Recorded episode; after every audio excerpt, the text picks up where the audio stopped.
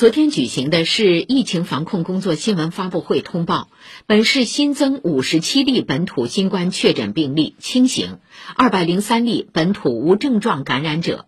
新增中风险地区为黄浦区打浦桥街道顺昌路六百一十二弄二十号。十八到二十号三天，本市会对非重点区域内人员开展一次免费核酸检测。请听报道。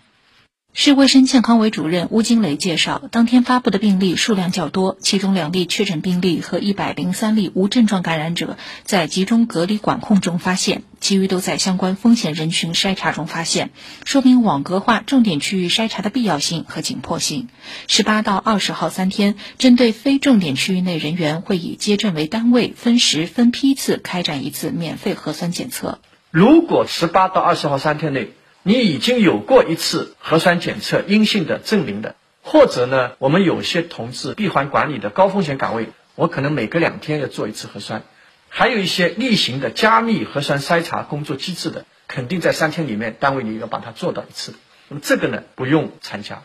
特别说明的话呢，这次非重点区域开展的筛查没有管控的要求，没说要封控。有市民反映，在四十八小时内两次核酸检测后，十八号一早醒来又收到继续管控两天的通知。吴金雷解释，本轮疫情具有区域性聚集的特征，对不同风险级别的街镇采取差别化核酸筛查和防控处置措施，以便及时发现隐匿感染者，尽快实现社会面动态清零。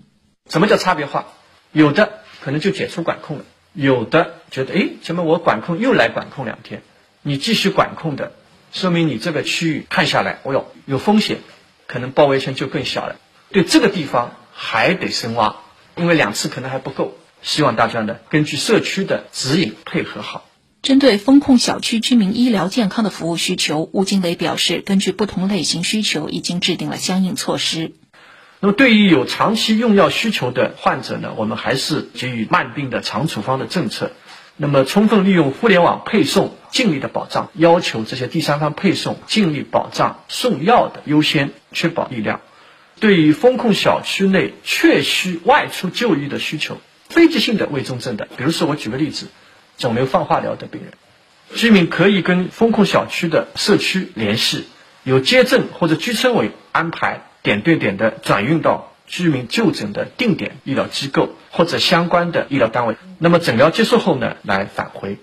对于风控小区就医，到底打幺二零还是向属地申请？吴金雷回应：如果是急诊患者，大家可以第一时间联系风控小区居委，请他们打幺二零，转运到定点医疗机构。此外，要求各区各社区主动排摸风控小区群众就医需求，建立完善急救送医流程和渠道。医疗机构对经过审核幺二零送来的病人不得推诿，做好防控措施情况下进行诊疗。我们始终还是强调要以保障群众健康安全为原则，病人有需求，还要兼顾到社会的安全的这样一个平衡。我相信这个大家能够理解。因为医疗机构它也是一个公共场所，我们也要为其他的人的安全去考虑。